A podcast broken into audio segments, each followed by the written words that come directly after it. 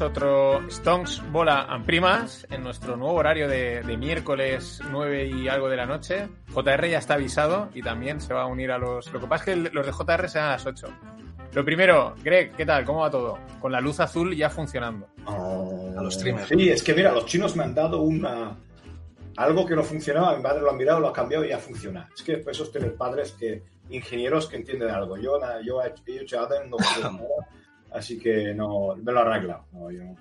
pero bien, bien, eh, con discursos de Powell, con, con bastante opciones para la semana que viene y con ganas de arrancar el OPEX de la semana que viene. Eh, creo que hace tiempo que no se ha visto, que hay casi 5 billions en expiración de opciones la semana, en viernes, y, y, todo lo que va a entrar, porque ya sabéis, últimamente las coberturas se ponen a la semana. ¿Para qué te vas a gastar beca?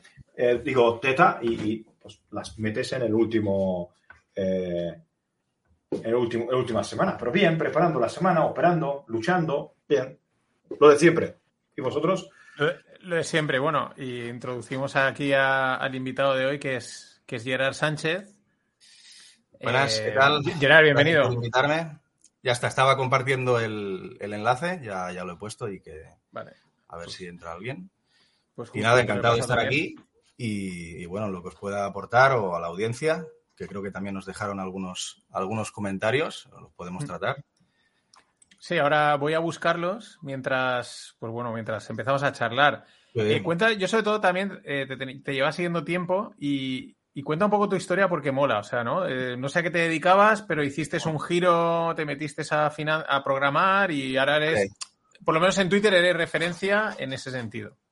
Bueno, yo, me considero un aficionado que le echa ganas, pero gracias, sí. La verdad es que, le he echado horas. Y bueno, todo empieza un poco de...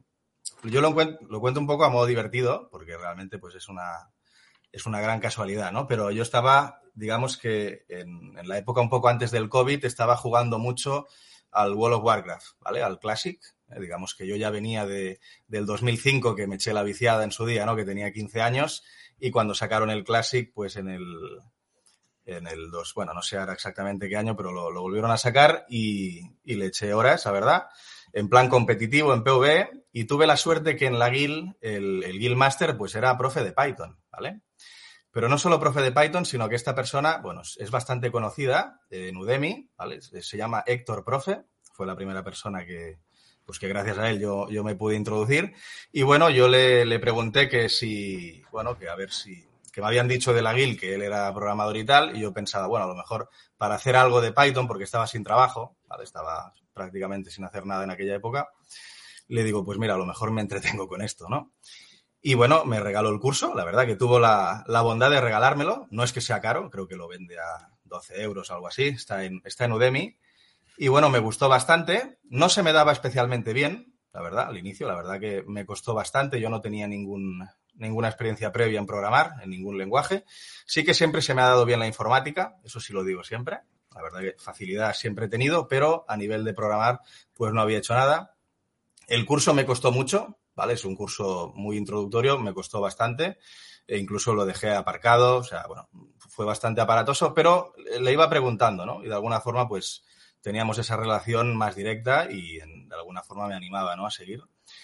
Luego al acabar el curso, que creo que fue hace pues dos años y medio a lo mejor que empecé, o tres, ya, ya eran casi tres, vi que tenía uno de Django, ¿vale? Django es la parte de backend de Python, ¿vale? Y, y, ahí me gustó bastante, ¿vale? Yo hice su curso y de, realmente me piqué a mano el blog que, bueno, con el que empecé, que ahora lo tengo un poco abandonado, que es que bueno, que realmente tiene 250.000 visitas o así, o sea que no está nada mal. Y bueno, me llegué, empecé a publicar em, artículos financieros así un poco random, porque bueno, eh, para probar algo, ¿no? Quería probar hacer un poco de divulgación financiera y luego pensaba que a lo mejor me podía sacar un dinerillo haciendo páginas web, ¿no? Ya que me había hecho el blog a mano.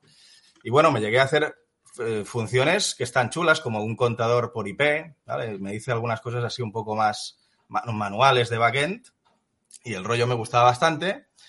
Hasta que un día, pues, básicamente me acuerdo que, no sé por qué realmente, pero puse a ver qué se puede hacer con Python en finanzas, ¿vale?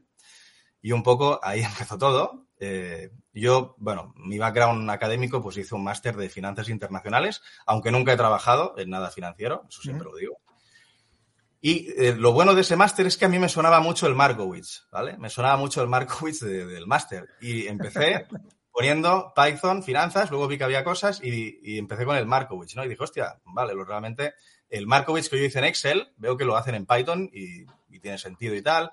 A partir de ahí, pues vi el Monte Carlo, KPM, empecé a tirar del hilo, empecé a mirar muchos GitHubs, a hacer ya mis, mis proyectos propios, etcétera.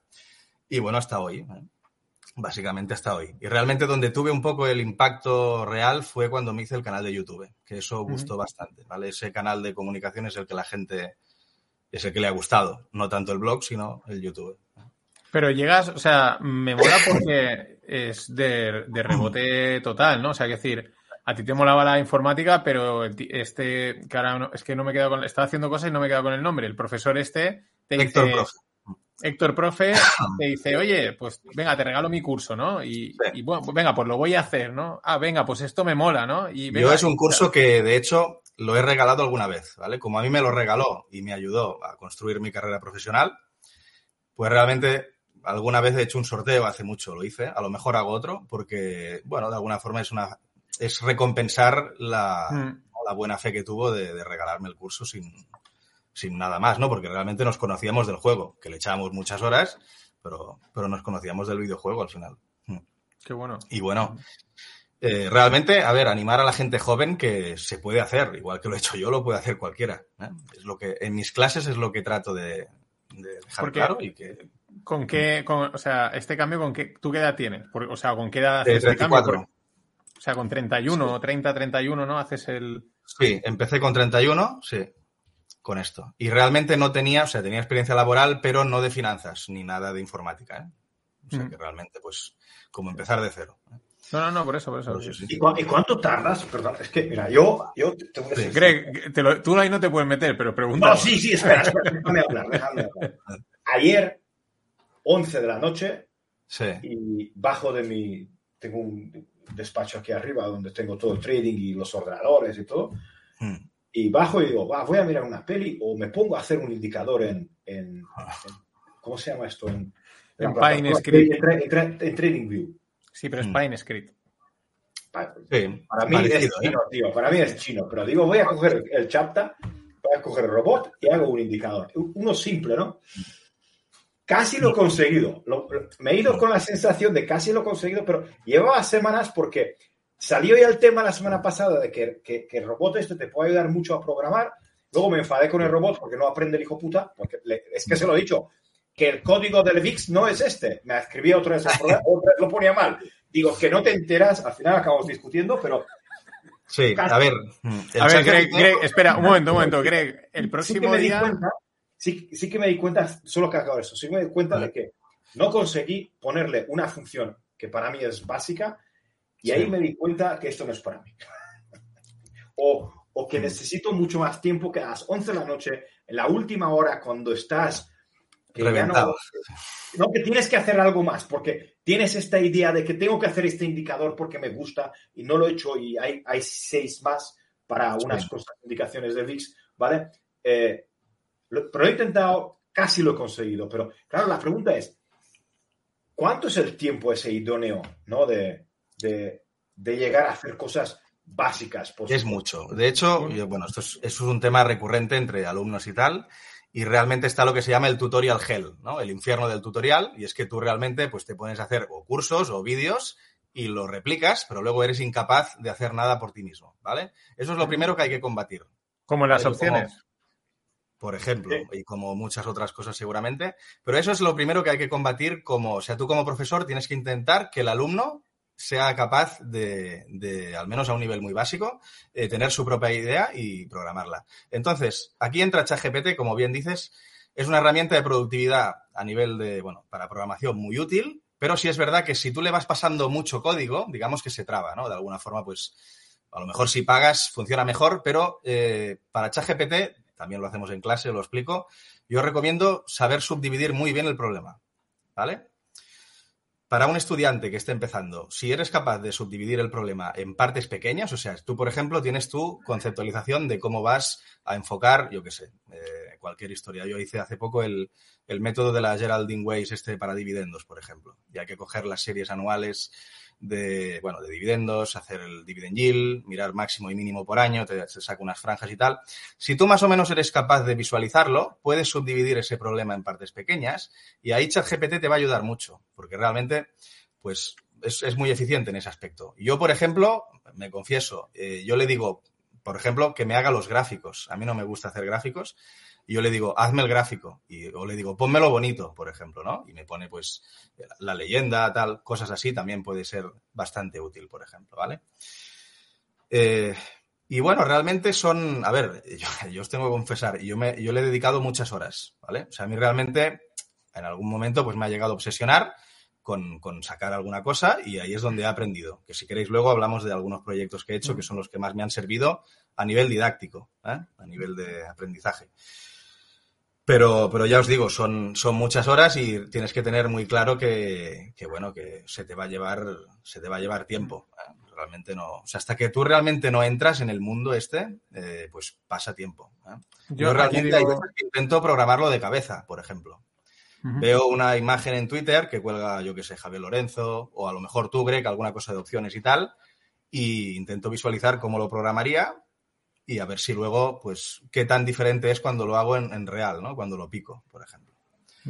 Yo aquí digo tres cosas, ¿no? De, lo que se ha comentado. Lo primero, Greg, el próximo día que te pongas con ChatGPT, conecta el directo, que va a ser un éxito. O sea, te queremos ver discutiendo con el ChatGPT ahí, diciéndole de todo. O sea, puede ser el pico de YouTube más visto de nunca. ahí, tirándole de todo. Greg aprendiendo Python o cualquier lenguaje. Es que realmente pequeño inciso, eh, tú a ChatGPT le puedes decir, hazme un curso de Python. O sea, yo quiero aprender mm. Python a través de ti. Te hace un buen índice de prompts, los vas siguiendo y realmente la profundidad no es mucha, pero sí que tienes algunos ejemplos de cada tipo, como puede ser pues tipos de datos eh, sencillos, simples, compuestos, pues funciones, comprensión de listas, la lógica, tienes cosas que, las puedes ir trabajando como si fuera un curso, ¿vale? Pero hay que saber hacer las preguntas correctas. ¿eh? Pero bueno, también podría ser un, tema ese, ¿eh? el de generarte un curso a través de ChatGPT. ¿eh? De hecho, eso es una idea, eso yo lo pensé, que igual en un futuro lo que vendes es el prompt para generar un, un, un curso, ¿no? O sea, decir, oye, yo quiero aprender Python. Y digo, mira, pues yo te vendo el prompt que le tienes que meter para aprender Python con ChatGPT. Y, y por así mm. decirlo, ¿no? Pero esto es una idea. Pero volviendo un poco a lo de antes, yo el otro día que lo tuiteé, estuve probando con Python también. O sea, sin decirle que era Python, el ChatGPT me tiró algunas cosas. Y, joder, pues es que además lo puse y tú me contestaste y dijiste por Twitter, dale, dale, ah, dale caña, no sé qué, ¿no? Vale la pena, sí, sí. Y lo que hice fue meterle el indicador y él solo lo, lo programó. Lo que pasa es que yo no, no, llegaba a evaluarlo. Y luego respecto a lo de aprender, y así mm. cierro las tres. Yo he hecho varios cursos de Python, eh, de, el gratuito, varios, ¿no? Mm. Eh, e incluso el mismo curso dos veces para pillar lo básico. ¿Qué es lo que me ha faltado? El tiempo, ¿no? Lo que decía, o sea, yo he, dicho, vale, sé cosas, pero me falta tener ejercicios, tener tiempo para ponerte a resolver ejercicios, para coger esa mano. Eh, es lo que me ha faltado. O sea, si no, pues igual no digo, pues podría programar bastante más. Y ese es el, gran problema, ¿no? O sea, el, Tema tiempo, o sea, tema tiempo es imprescindible. O sea, yo creo que aquí, yo a los alumnos siempre les digo, el que no vaya a picar piedra, mm, probablemente pues se quedará a un nivel básico, pero, pero bueno, a lo mejor es el, es el nivel que ya quieren, a lo mejor no quieren llegar a ser ¿eh? un, un, gran programador. Hay de todo. Yo realmente he tenido alumnos muy diversos. ¿eh? Y luego, también un tema interesante que has comentado de ChatGPT, el problema también, que es verdad, ¿eh? cuando tú empiezas, no sabes dónde te está tangando, ¿vale? Porque a veces te tangan, mm. a veces te, a veces te miente, bueno, te miente, se equivoca, y a lo mejor tú, si realmente no tienes ni las bases, te lo vas a creer o te va a salir error, luego no sabrás iterar sobre ese error, de alguna forma no lo vas a acabar de, encarar, ¿no? Y, y bueno, hay, hay páginas como, como Stack Overflow que de alguna forma se pensaba que a lo mejor podrían ser sustituidas ¿no? por ChatGPT, pero aún así, pues yo creo que Stack Overflow seguirá estando ahí como base de, de datos eh, para temas de programación, ¿no? Y bueno, eh, nada, estaba viendo ahora unas preguntas por aquí. La primera... espera, vamos, es que vamos a ir en orden, porque así si no, Había una de antes y ahora iremos una por una. que dice aquí, eh, pues bueno, ¿cómo, es la programación Python en la enseñanza, en el tema educativo a nivel europeo? Pues bueno. bueno. yo, a mí me hace gracia porque, barco. Como, como sabéis, yo empecé, bueno, eh, yo estoy en la Pompeu Fabra, en la Business School, ¿vale? Y en la Universidad de Navarra. Y de, hecho sorprende que puedas llegar ahí con el nivel que tenía yo, ¿no? Que básicamente era mm, autodidacta y, empecé con un, bueno, al año casi, ¿no? A dar clase. Yo creo que, mira, a este lo conozco al Simón. Eh, realmente falta, falta profundizar, ¿vale? O sea, Python eh, es un lenguaje que es, es verdad que tiene fallas, como que es lento, es un lenguaje que tiene algunos problemas y que hay otros que son más eficientes, pero ¿qué pasa? Que es el más sencillo realmente, es el más utilizado, la comunidad es la que es, con lo cual puedes encontrar mucho código ya hecho y es un código que al final se parece mucho, ¿vale? O sea, realmente tiene unas normas de programación que son muy extrapolables entre códigos. Y, creo que en, la, en el tema universitario se da mucho en algunas áreas, pero por ejemplo en esta de finanzas no hay mucha cosa, ¿vale? Yo al menos un día me puse a buscar y encuentras alguna cosa, pero yo no encontré realmente nada como lo mío, entre comillas, ¿vale? O sea, lo pongo entre comillas, pero algo como más trabajado, como de más calidad, ¿vale? Se ven el típico, oye, el indicador a mano, una estrategia, el cruce de medias, eh, cuando el precio, no sé, precio de cierre encima de una media, debajo, pero nada un poco más como elaborado, no, no he encontrado, así que creo que queda, queda mucho trabajo por ahí hay librerías, hay un montón de librerías, hay un montón de librerías de Python y hay un montón de programas hechos y de, de inclusive de papers que están, no sé si en Python, pero en algún lenguaje, porque hay, una, hay, una, página donde yo leo los papers y, y al final me sale el código. Hay un paper, está el código y puedes verificar el, el resultado desde cuando emitieron el paper. Eso me gusta mucho porque rápidamente te das cuenta si ha funcionado o no. ¿no? Y, Eso está muy bien. El único problema que tiene es que a veces, primero, que se puede quedar desactualizado, ¿vale? Mm. Luego, y a lo mejor, pues no funciona tal cual o a veces te lo camuflan un poco para que tengas que utilizar tus datos. O sea, no, te lo dan exactamente mascado, sino que te dan una base como para tú, si sabes un poquito, te lo arreglas y lo, y lo puedes comprobar. Eso realmente está muy bien, ¿vale? Yo he aprendido mucho así, ¿vale? Yo, por ejemplo, eh, mencionaría a Juan Pablo Pisano, no sé si os suena. John Galt, bueno, tiene una, una fórmula en el nombre, es argentino. Y tiene libros de finanzas que son muy buenos. Yo no los, he, no los he leído, pero todo lo que hace para mí Juan Pablo vale oro porque es la única persona que yo he visto en Twitter que pone el código. O sea, él te pone un gráfico, pero luego te ponía el código, ¿no? Y yo tengo que reconocer que de ahí he aprendido muchísimo. ¿vale? Y para mí es uno de los, de los referentes que, siempre menciono con, en estos temas. ¿eh? Y, bueno, em, aquí en la pregunta esta del, del, bot de alta frecuencia, realmente yo creo que la alta frecuencia está descartada para minoristas. O sea, creo que no sí, bueno, ahí en, el, en los comentarios alguien le ha dicho, ha dicho lo mismo, que, que, oye, para retail no es, pero eh, es por curiosidad. Pregunta Eddie Morra en, modo curiosidad. A ver, por curiosidad al final, lo de la alta frecuencia mmm, simplemente tendría que ver con el, la velocidad a la que envías órdenes de compra y venta, stops, stop profit, lo que sea, ¿no? No. No va por ahí. No. O sea, no tengo ni idea. tú, tú compras un libro de órdenes, ¿vale? Sí te llega desde el broker que te manda el libro de orden y tú a alta frecuencia tienes que ser capaz de conseguir esa acción en otro mercado antes de vendérselo al cliente, ¿vale? Eso se llama, eso se llama alta frecuencia, ¿vale? Vale. Eh, se trata, repito, todos los brokers como Interactive Brokers, hmm. Robinhood, eh, eh, ¿cómo se llaman los otros? Tasty Trade, Thinkorswim, te dan a ti comisiones baratas porque venden tú el libro de orden. Ellos lo venden. Entonces, mm. los, traders de alta frecuencia lo que hacen es saber dónde viene la orden, conseguirla para darte la mm.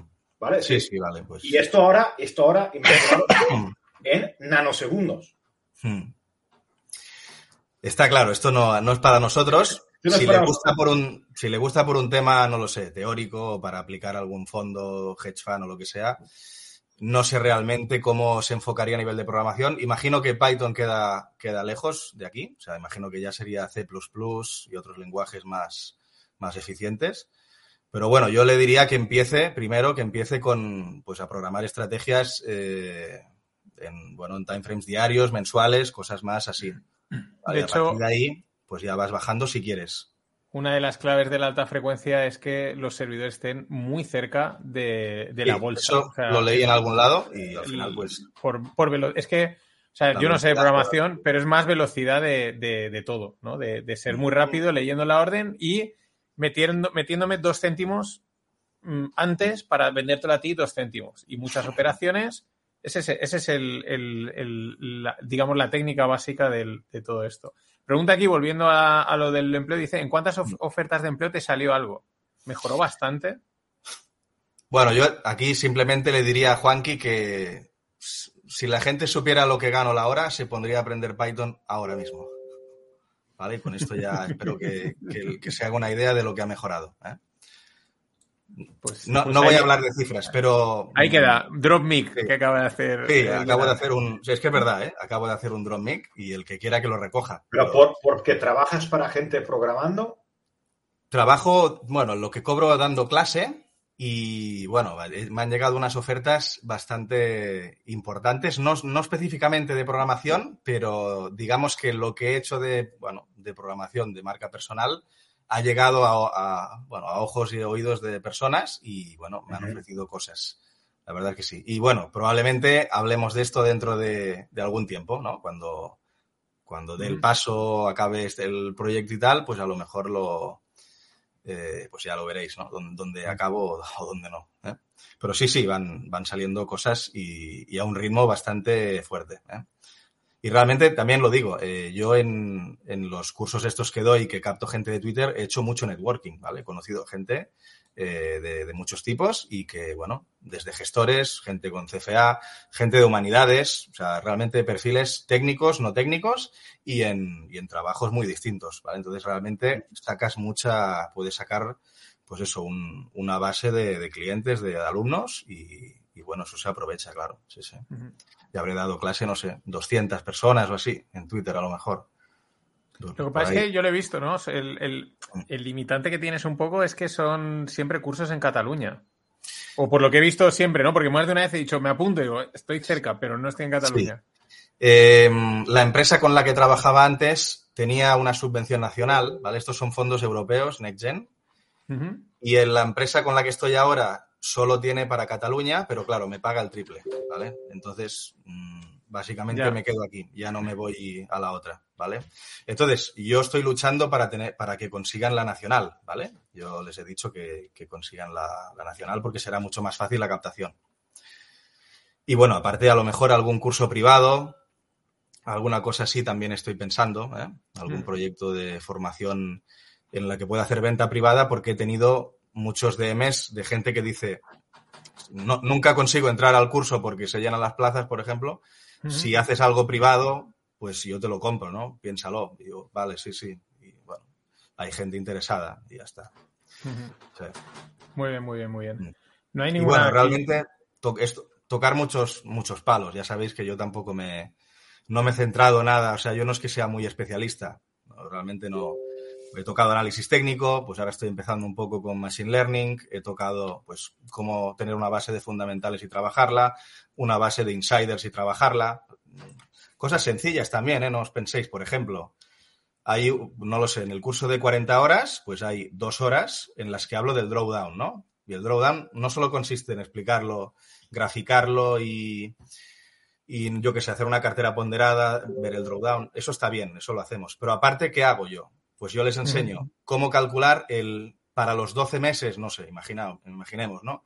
Todos los meses de todos los años para todo el SP500, el average drawdown, por ejemplo. ¿Vale? O sea, lo desgranamos de esta forma, a gran escala, que es donde creo que también está un poco la, ventaja, lo mismo con la correlación, ¿no? Y bueno, se trabaja un poco a un nivel eh, más grande, ¿no? Que vean que el drawdown no es solamente eso y ya está, sino que pues cogemos, hacemos el intramensual, el intraanual y para todas las compañías, ¿no? Y un poco pues se ve la, potencia de Python, ¿no? Que al final la programación va de hacerlo a lo grande, ¿no? Un poquito. Y sobre todo la asimilación me interesa cada vez más, porque yo doy mucho temario, ¿vale? O sea, realmente yo los inundo de temario, ¿vale? Los inundo de, de cosas Y hay gente que puede seguir el ritmo, la más técnica, ingenieros informáticos o incluso algunos programadores en Python directamente también he tenido, que más o menos lo van siguiendo, pero realmente eh, hay otro tipo de perfil que la asimilación no es tan buena y quiero ver si a lo mejor no, no, no me gusta decir tampoco bajar el ritmo, pero explicarlo de alguna forma para que puedan asimilarlo mejor, ¿vale? Porque son cursos rollo bootquant. El otro día, en el último curso que hice, un alumno me dijo, es que esto es un máster. Y yo le dije, bueno, sí, puede ser, la verdad. Esto es como un, máster, no, es, tanto un curso así de, ¿no? de pasada, sino que es como un máster, ¿no? La, gente lo ve un poco así. ¿eh? Que nosotros también, cuando hablamos de opciones y nos metemos, al final, mm. pues está la parte básica, pero luego, claro, lo que hacemos mm. ya no es comprar una call y rezar que suba, ¿vale? Mm. Suba, y, que, suba la volatilidad, que suba el mercado, que suba todo y que no pase el tiempo, ¿vale? Es decir, es, realmente que te metes en operaciones más complejas. Mucha gente dice, no, es que eso es, no es que es la única donde hay ventaja. Es, lo que tú dices. Tienes que tener la base, tienes que aprender la base, pero luego tienes que aplicarlo no no a cosas simples, sino a cosas un poquito más complejas, porque es donde está la ficha. Es que, tal y como lo estás contando, me está recordando al problema que, vemos que hay en el, mundo de las opciones, ¿no? En el, por ejemplo, en nuestro, nosotros tenemos un curso que es muy potente, muy potente. Entonces, pasa lo mismo, entra alguien que ya ha hecho otro curso, que dice, bueno, venga, amplío, ¿no? O sea, aunque lo tocamos todo, y, esa, gente, esa gente entra, le saca partido, aprende, dice, ostras, he aprendido cosas que no, que no sabía que, pues eso, he ampliado conocimientos hmm. y perfecto. Y luego la gente que empieza a lo mejor de cero, que, viene, dice, oye, muy bien, he aprendido mucho, pero falta un poco más de asimilación y luego falta también esa parte que es la que eh, nos esforzamos mucho en explicar, que es igual que has contado de la programación Mm, tienes luego que ponerte en el mercado a seguir opciones, a, ver cómo van evolucionando, a coger la intuición de la opción, cómo funciona. O sea, no, no basta como otros cursos que lo haces y dices, vale, ya puedo ponerme, por ejemplo, a modelizar una empresa, ¿no? Es lo que dices tú, son temáticas muy transversales. Tienes que enfocarlas desde muchos puntos de vista y trabajarlas mucho. Y luego, claro, la aplicación práctica, sobre todo. Sí, sí. Mm. Y claro, es que opciones es muy duro también, ¿eh? Es que opciones, bueno, lo, único que hay es hacer, repetir, hacer, repetir, hacer. Y mm. luego a lo mejor cambia el entorno, tienes que hacer otra estrategia. Pero claro, eh, enseñar una estrategia sin estar en el mercado y sin sentirla, sin, mm. sin estar en ello y sin darte cuenta, no se puede. Entonces, lo que, mm. si vas a la práctica y estás con la gente y yo estoy machacando mucho todas las estrategias que hago, lo estoy diciendo a la gente, lo estoy poniendo y, lo bueno es que veo que lo veo es cuando ves que ya te, te corrigen a ti. ¿Sabes? Cuando dicen, tenías que haber hecho esto, tenías que aquí a lo mejor un poquito más, ¿no? Y, y, nos, y, está bien, está bien. Y lo que tú dices, pero no te puedes quedar en la base. No. No es que es muy avanzado. Sí, pero pregunta y aprenderás. Y si estás dentro de un grupo que te tira, hmm. cuando ya se contestan unos a otros, estos a mí me hubiera gustado aprender, eso, aprender así. Pero ese yo creo que es el gran, es, el gran problema, o no sé, o pain, o como lo quiera decir, de cuando haces un curso. ¿En qué punto corto? ¿No? Porque cuando, cuando miras una materia dices, ostras, un poquito más, voy a explicar esto otro, voy a explicar esto otro. Correcto, eh, voy a explicar esto otro. Y, de repente dices, joder, que quería hacer un cursito. Eh, si esto se me está yendo de madre, pero es que si corto aquí, tengo que continuar allá. Y nunca saber muy bien en qué punto cortar, si hacer dos cursos, tres, hacer uno grande.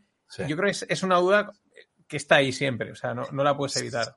Yo creo que todos los formadores tenemos esa, duda, a mí también me ha pasado, de dónde dejarlo realmente, un, apartado. Pero bueno, eh, la proactividad es muy importante, ¿vale? Es, es, verdad. O sea, en mi caso, lo veo más directamente porque, en, claro, al ser subvencionados, pues no, no, tienen un coste directo, ¿no? A la gente que lo hace, en mi caso. Y a lo mejor hay gente que, como sabe que van a estar grabados, pues se relaja más, ¿no? Y eso al final, pues no sabes si lo van siguiendo o no. Bueno, no, se puede hacer todo. Pero sí que es muy importante la gente que es proactiva, que pregunta, que a lo mejor ha probado ya cosas en real o viene con algo de, de casa, ¿no? Ha preparado algo en casa, se puede trabajar muy bien en directo, ¿no? Eso me gusta mucho, que venga alguien con una idea y empezar a, programar en directo, ¿no? se pierde un poco la vergüenza, sabes que te vas a equivocar, pero la gente ve un poco el razonamiento que haces tú en directo, cuando es un problema que no has visto antes, que te lo está comentando alguien, y cómo vas resolviéndolo, buscando por internet, mmm, avanzándolo, probando cosas, y un poquito, eh, ¿sabes? Van viendo un poco el trabajo de programador un poco en sí, ¿no? Creo que eso es importante también. Esta pregunta, ¿qué te parece? Bueno, ¿o qué opinas del mob programming este de Yo no sabía, Grupo de 60 personas con un ordenador donde la gente se va turnando el teclado. A ver, yo aquí lo veo un problema y es que habrá gente que programe de una forma que otra no. Y entonces, no lo sé. Un ejemplo, a lo mejor alguien trabaja con diccionarios y otro está más acostumbrado con listas. Y el que determina que pues una, una iteración va a estar con diccionarios, a lo mejor condiciona un poco el código del siguiente, ¿no? Porque no, no sé si lo estoy entendiendo de esta forma, en el que uno programa media hora, no lo sé, y luego pasa otro y programa media hora. Sí, esa, es, la idea. Y es parecido, yo esto lo oí en un curso que hice, me, dio y me apunté a un curso de JavaScript hace tiempo. Eh, nada, no está guay, pero se me dio de las manos. Yo dije, bueno, voy a probar, porque tenía ese pique de, esa motivación de, hostia, quiero aprender programación y, bueno, venga, pues elegí al, conocía un poco al tío de la academia y tal. Eh, y ahí hablaban del PERS programming, ¿no? La, programación en pareja, que también se ve que es una técnica que se utiliza también en, parece ser, en, equipos técnicos y tal. Y es un poco, yo creo que el mob programming este que decía Andrés Ramón de 6-7 personas es algo parecido, ¿no? a lo mejor le veo, le veo lógica que puede, podría estar bien en un Google Colab compartido, donde los seis trabajen a la vez y se vean los cambios en directo. A lo mejor eso podría estar chulo, la verdad. Eso podría estar bien, a lo mejor lo pruebo. Pero lo de cambiar el teclado y tal, no lo sé, lo veo un poco... No sé. Muy, personal. Eh, ¿Tú qué tipo de teclado eres? Eh, porque aquí yo sé que la gente de programar es muy de, de, que hace sonido, el plano, tal. Hay, hay mucha... A mí no me van cuatro teclas del, teclado, solo te digo eso. Muy precario. Eh, con, el equipo con el que empecé sigo. Bueno, ahora me he comprado un ordenador nuevo, la verdad, y me lo tienen que traer, pero porque ya necesito cosas que quiero trabajar con, bases grandes, quiero llevarlo ya un poco a un nivel un poco más. Y bueno, sí que es necesario, pero yo he tirado con el ordenador este que, tengo de hace ocho años, doy las clases y, programo y, bien. Y me ha aguantado, me ha aguantado. Yo ahí he de decir que el teclado clásico de siempre, de las eh, teclas que salen. El mecánico o el normal. Sí, no, el sí, teclado normal, pero El, de toda la vida, el que las teclas salen, no el plano estilo Apple y tal, no, el de las teclas salen. Hmm. un, un friki me dijo, tienes que probarlo. Y yo tampoco y lo probé y dije, esto es mucho más cómodo. O sea, mm, no sé, eh, el, parece una tontería, pero te fluye más la mano para lo que sea, que el plano lo notas menos. O sea, es. Al final es que estés, que estés a gusto, porque yo me he llegado al principio, ¿eh? ahora ya no, ¿eh? pero al principio yo recuerdo haberme pasado a lo mejor 14 horas ¿eh? seguidas prácticamente. Pensar que yo no trabajaba, ¿eh? o sea, me lo podía mm. permitir y no tenía grandes responsabilidades. Que ahora si las tengo ya no podría hacerlo, pero para aprender yo me he llegado a estar 14 horas casi seguidas haciendo pausas para comer y tal, pero sí, sí, muy, muy obsesionado con, con, una, con un problema y, y probándolo y tal, sí, sí. Evidentemente eso no es para todo el mundo, ni, ni todo el mundo podría, aunque quisiera, ¿no?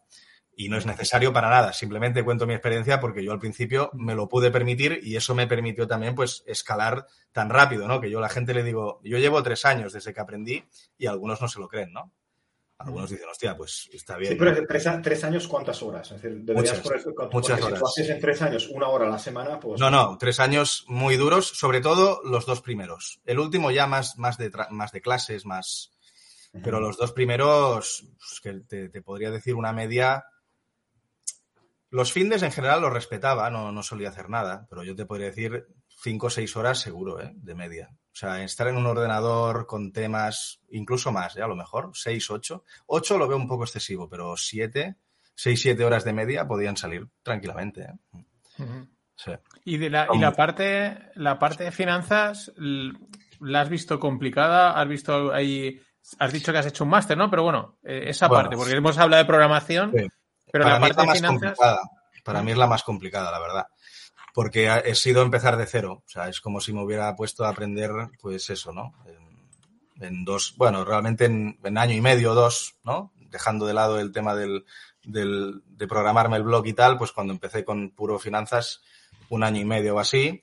tenía una base porque yo, bueno, he, sido trader, he invertido, o sea que más o menos sabía cosas, pero no sabía lo que sé ahora, evidentemente, ¿no? Y bueno, me he tenido que poner las pilas, eh, como todo el mundo, también autodidacta, ¿eh? Por eso, de alguna forma, me va muy bien aprender finanzas a través de Python, se me queda mucho más, la verdad. Lo entiendo mucho más. ¿eh? Bueno, porque, claro, te entra de una manera estructurada. O sea, es como que aprendes la lógica que hay detrás de un cálculo de algo. Porque sí, lo ves aplicado. Exacto. O sea, yo lo, veo como al revés, ¿no? Lo ves como a la inversa. Lo que, por ejemplo, hace pocos días alguien hizo un hilo de los retornos logarítmicos, ¿no? La propiedad de suma para sumar rendimientos. Y está muy bien porque la gente hace hilos muy teóricos, muy bonitos, pero yo, yo digo, coño, ponme algo, ¿no? Entonces, pues hice la, bueno, la, prueba en Python con la suma y que cuadrase, ¿no? Y digo, ahora me parece que se entiende mucho más, ¿no? Con, e, esa aplicación práctica. Y puse el collab y ya está. Cosas así yo creo que faltan. Y eso al final es puro, es ser, ser didáctico con esto, ¿eh? O sea, al final, finanzas cuantitativas, eh, con Python está la parte de programación, pero está la parte financiera. Y, y si las juntas, aprendes las dos a la vez. ¿Vale? Mm. O sea, aquí hay, hay, sinergias importantes, creo yo. A mí, por lo menos, me ha, me ha, me ha ayudado mucho. Qué bueno y lo que me queda, ¿eh? porque realmente, o sea, yo creo que tengo mucho más nivel de Python que de finanzas, así de, o sea, realmente es así, ¿no? Pero, sí, sí. Sí, porque, a ver, eh, te metes en temas de valoración de derivados y... Eh, no, por eso, no, pero te digo, eso es un auténtico mundo de, de, fórmulas, de cálculos y de historias. Eh, es le va perfecto. Es más un tema matemático y es más un tema de interpretación de, de, cómo puede variar una volatilidad en, en, diferentes entornos antes del vencimiento, ya son teorías, son más teorías matemáticas, pero es, cojonudo, es decir, es, es cojonudo si trabajas para un banco, lo que siempre digo. Por ejemplo, Nosotros también tenemos que, que, que, reconocer que somos, o, operamos unas carteras o tenemos pues, un nivel de, de dinero mm, no institucional que, no necesita tanto, tanto profundizar, pero sí que necesita automatización y sí que necesita cálculos y sí que necesita. Comentabas algo de algunos uh, que nos vas a decir o nos vas a decir algunas cosas que has hecho o algunas cosas que has creado o bueno, creo, creo mira, por ejemplo, de, cosas que has hecho y has hecho tú y, y han sido muy atractivas o no. sí, a ver, por ejemplo, a un nivel básico, siguiendo un poco esto de opciones que comentas, pues pensé, en el curso no tengo nada realmente y, y por ejemplo, el otro día estuve haciendo cargar todo el option chain, ¿vale? O sea, tener toda la, cadena de opciones, luego las griegas, machearlas y hacer cálculos de la exposición gamma, cosas así, mm, ¿vale? Por ejemplo, para tener algo, ¿no? Pero cosas así complicadas, yo creo que la mayoría es muy básico. O sea, realmente todo lo que he hecho es muy básico, salvo una cosa, que es lo que más me costó, pero también porque fue un, proyecto muy duro para el nivel de Python que tenía en aquel momento en, que, en el que lo hice, porque si lo hiciera ahora probablemente lo resolvería bastante mejor y bueno, una tarea pendiente está en arreglar el código y es que yo me hice una librería de backtesting, Lo cual es bastante loco. ¿eh? Es bastante loco porque, bueno, tienes que tener en cuenta una cartera que va a tener unos pesos en función de, de la liquidez mientras se vaya sucediendo en la estrategia. Yo me centré en el tema de la gestión de capital, pues le añadí, pues eso, ¿no? Para darle realismo, el tema de comisiones, deslizamiento, eh, le añado un factor random que, imaginemos, ¿no? Cada X tiempo, en lugar de coger el cierre, te coge el open del día siguiente o cosas así, porque a veces hay problemas en de, ¿no? de ejecución, por ejemplo, ¿no? Añadir capas de realismo, hacer cálculos del FIFO, por ejemplo, en carteras de acciones, que te calcule el FIFO. Em, que puedas cambiar de número de activos a mitad del backtest, cambiar el número de activos y los activos en sí, ¿vale? Entonces, esto es una cosa que, bueno, me costó, ahí es donde aprendí, ¿vale? Ahí es donde realmente me dejé los cuernos, realmente haciendo eso. Y bueno, y luego te analiza la contribución de cada activo por separado y en conjunto después, ¿vale? Ese es el backtest que me hice. Entonces, eso está bien. Mm, eso está, está chulo, la verdad. Ese es, el, es de lo que estoy más, más orgulloso. Lo demás son cosas que están bien, pero, pero son programillas de 100 líneas, de 50, que están bien, ¿eh? O sea, están compactadas, están chulas, pero en general es sencillo. En general es, o sea, más o menos todo el mundo podría llegar a hacerlo. Supongo que la gente te preguntará sobre un robot que sin nada te gana un 100% al día, ¿no? Eh, ya no. Antes sí. Al principio me decían, pero tus algoritmos eh, ganan dinero, tus estrategias, y yo, no, mira, yo me dedico a dar clase, no, no le prueban Royal, la verdad. Eso siempre lo digo yo, ¿eh? O sea, yo realmente no, no hago trading algorítmico. A lo mejor acabo haciéndolo, ¿vale? Es probable que, que, tarde o temprano entre. Más que nada porque sé que hay una demanda latente que no, que, que tiene interés y a lo mejor pues vale la pena pero yo realmente me vendo como que yo enseño eh, a un... Yo, yo creo que soy un poco el puente, ¿no? Entre el quant y el, y el que empieza, ¿no? Y ven, viene en mí una, una, pequeña pasarela, porque veo mucha gente que cuelga cosas que, que luego, para la gente que no entiende, lo ve muy complicado y no, no acaban de ver qué, te, qué, tienen que estudiar y cómo lo tienen que estudiar para llegar a ello. Entonces, en mí creo que ven un poco ese puente, ¿vale? Y, y, bueno, bien, seguir aprendiendo, seguir estudiando y, y, a ver si algún día acabo haciendo algo de, de algorítmico en real, a lo mejor. Cosas así, un poco más interesantes. Pero bueno, ya te digo, a mí lo que me gusta es eh, enfangarme, o sea, estar ahí intentando hacer más. Yo soy más de hacer herramientas que de hacer estrategias, por ejemplo. O sea, yo estrategias te las, te las puedo hacer, ¿eh? no tengo ningún problema. Pero me gusta más, pues, por ejemplo, esto, la librería del backtest, esta que te comento. Pues me lo pasé bien, ¿sabes? Ahí es donde, donde me lo disfruté yo más, por ejemplo. Es que yo creo que, que es mucho más importante las herramientas que, que, que, un robot, ¿vale? Es decir, básicamente, o, por ejemplo, hoy estábamos hablando en la sala porque estamos creando un, o se ha empezado a trabajar en un pequeño algoritmo que te lanza órdenes. ¿Por qué? Porque te abre, abre la sesión y necesitamos ejecutar, pues, seis órdenes a la vez en, en Vale. A mí me gustaría ejecutar pues, en tres, cuatro mercados en un, un tipo de orden, ¿no? Y, y estamos hablando de, de, de, de, los robots, ¿no? De, cómo, cómo te entran al mercado y cómo te van moviendo la orden en base a lo que yo hago, ¿no? Porque pongo una orden. Si corre el precio, me puedo lanzar al mercado. Si veo que el precio no corre, pues que esto te lo vaya haciendo el mismo, el mismo algoritmo. Por ejemplo, yo lo que hago mucho en los spreads y hemos conseguido hacerlo en una plataforma que luego, por desgracia, la empresa ha dejado de funcionar, eh, pero unos robots que me rellenan órdenes, ¿vale? Es decir, yo trabajo muchos spreads, compro, vendo, ¿no? En, en un ratio eh, muy reducido de precio, ¿no? En diferenciales, imagínate, un VTI Brent, pues se mueve muy poco, ¿no? El 100 pavos al día, pero se mueve en un rango a lo mejor cuatro meses. Entonces, le pones a robot que cómprame en abajo y vende, es decir, cómprame en cero, véndeme en uno. Y si me has vendido en uno, vuelve a comprarme en cero. Sí. sí. No pongo, y porque claro, si tú pones 100 órdenes en cero, si pasa cualquier cosa, te barre y tienes 100. Yo lo que quiero es que en cada 10 en 10 me vayas rellenando, ¿vale? Y, y eso hace mucho el, el autospreader de, de Trading Technologies, que dentro de poco, yo creo que dentro de dos, tres días lo tendré, pero estos, estos automatismos son realmente lo que ayudan a un trader. Yo que tengo un Jackbox que me diga que ahora tengo que comprar, no, gracias. Dame la información que yo quiera, ¿vale? Y que es, es diferente. Yo veo así el trading, sí. Pues yo coincido también. O sea, este tema de gestión de capital y de contratos y tal son cosas que hay que tenerlas en mente y hay que o programarlas o usar una herramienta que, que funcione bien y gestione, porque al final esto va de gestionar excepciones, de gestionar escenarios y tienes que preverlos todos, absolutamente. Claro.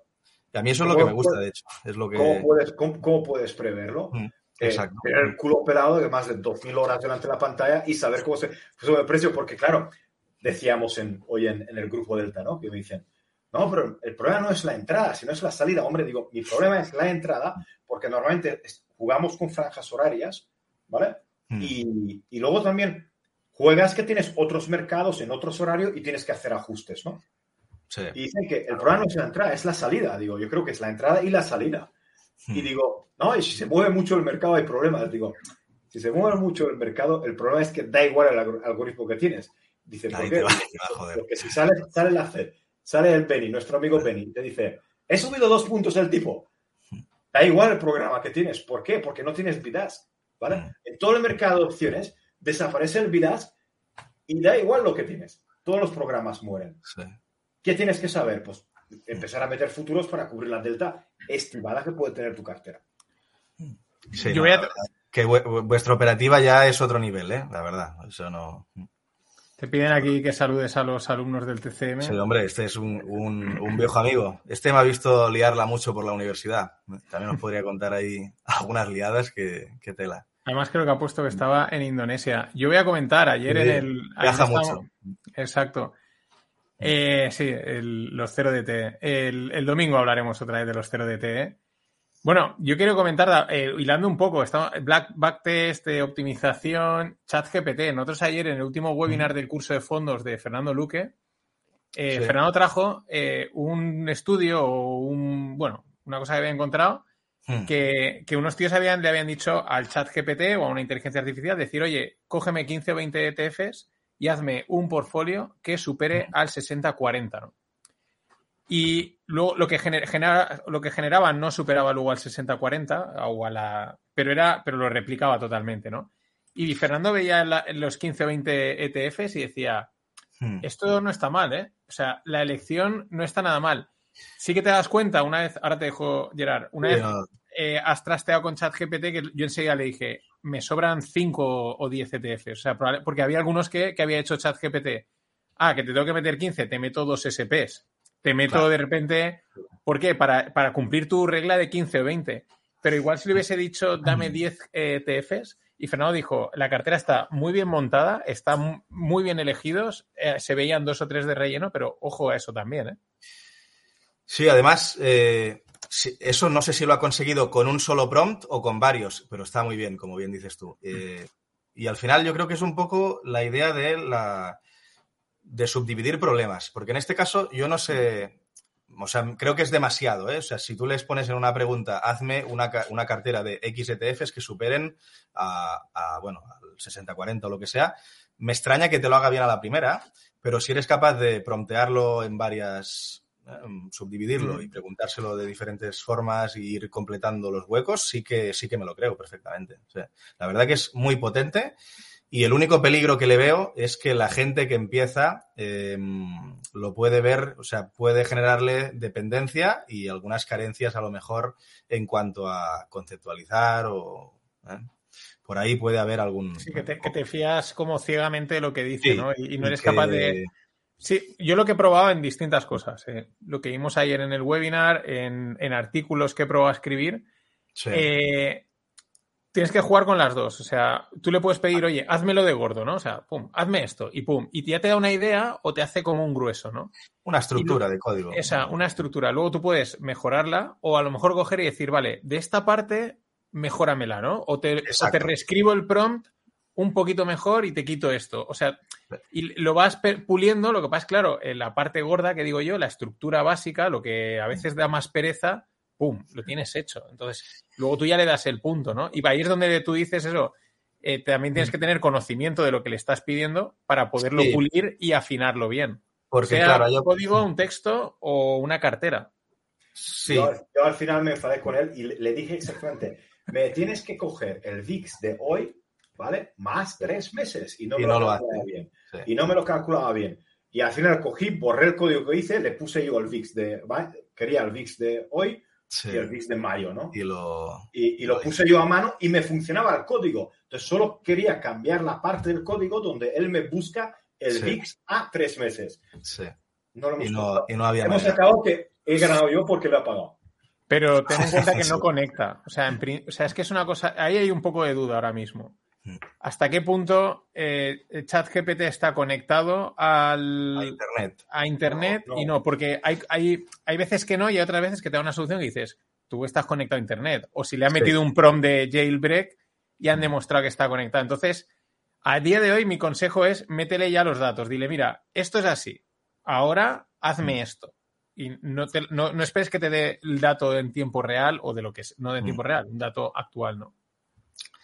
Sí, eh, ahora es que ahora, por ejemplo, me estaba imaginando que si yo, por ejemplo, este proyecto de backtest que tengo, ¿no? Que os comentaba, la librería, yo, por ejemplo, aquí tendría un problema, porque imaginemos que quiero hacer el, cálculo del FIFO, ¿no? Que me lo haga. Yo me imagino, ¿cómo se lo diría? Porque tiene que entender el código que tengo hecho yo, o otra cosa sería empezar a, a construir una librería de backtest poco a poco con ChatGPT, ¿no? Pero partiendo de un código más o menos bien hecho y largo, eh, ¿cómo le haces incluir una nueva funcionalidad? Pues ahí está complicado, la verdad. porque en mi, en mi opinión tendrías que desglosar el problema y aislarlo. O sea, que no fuera algo que está ya, pues digamos, vinculado al código que ya tienes hecho, sino un problema aparte en el que le dices, en un ejemplo muy sencillo, calcúlame el FIFO y que tú, en base a eso, que ahí probablemente te lo haría bien, por ejemplo, extrapolarlo a tu código, ¿vale? Y ahí es donde entra un poco la capacidad del programador para hacer eso. Pero para problemas sencillos, yo ahora me acuerdo, le, dije, hazme el, el, drawdown intraanual, ¿no? Y no te lo, al menos yo no lo conseguí. Dije, coño, esto pensaba que era bastante sencillo como para que me lo hiciera, ¿no?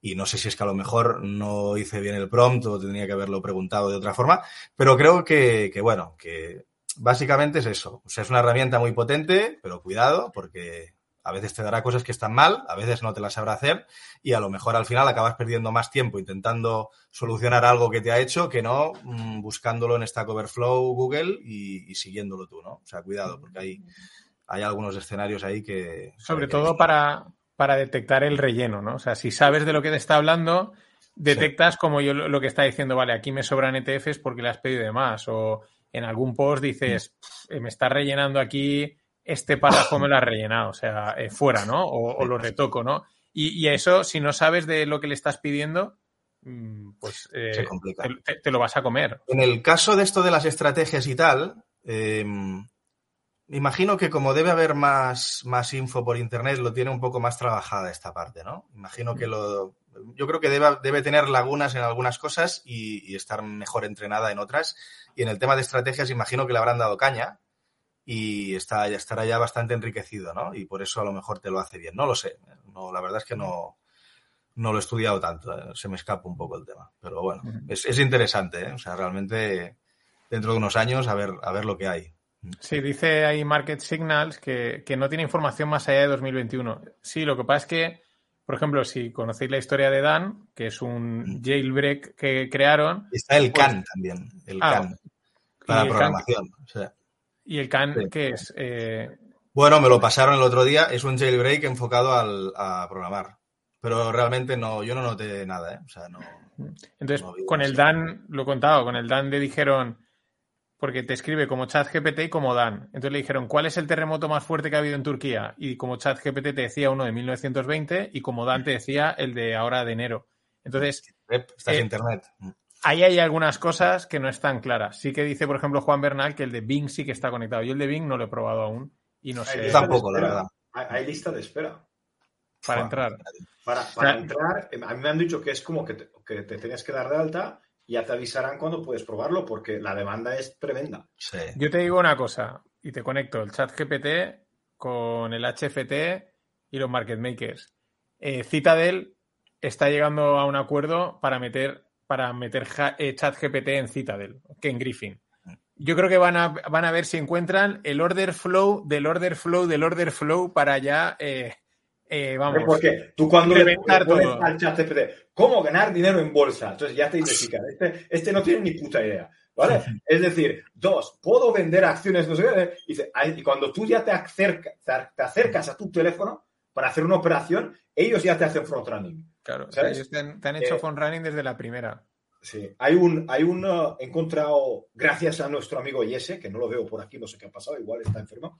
Eh, hay un gran uh, podcast que se llama Market Makers Beat o algo así. Es, es, habla, el tío dice claramente de cómo engañan a todos y cómo ganan millones quitándole el dinero a los pequeños. ¿Cómo abren el mercado? Dice RSI, dice sistemas de RSI en acciones pequeñas. Yo, dice, yo lo que hacía cuando era market maker era coger el RSI y mantenerlo por encima del 70-80 durante un mes para reventar a todos. Y los mataba a todos. Y dice, claro que, que estos, los grandes capitales, el dinero que tienen, el acceso a la información que tienen, van a por el pequeño de una forma brutal. Pero la gente aún no se ha dado cuenta. Creo que se está dando poquito a poco cuenta pero ahora con el chat GPT, con la información que tú puedes tener Citadel, además de la que tiene, ya es. Apaga y vámonos. Sí, pero, la narrativa, pero la narrativa está ahí, la gente se, quiere, se cree la narrativa y entonces carne de cañón habrá siempre. Sí. Siempre habrá nueva sangre, ¿eh?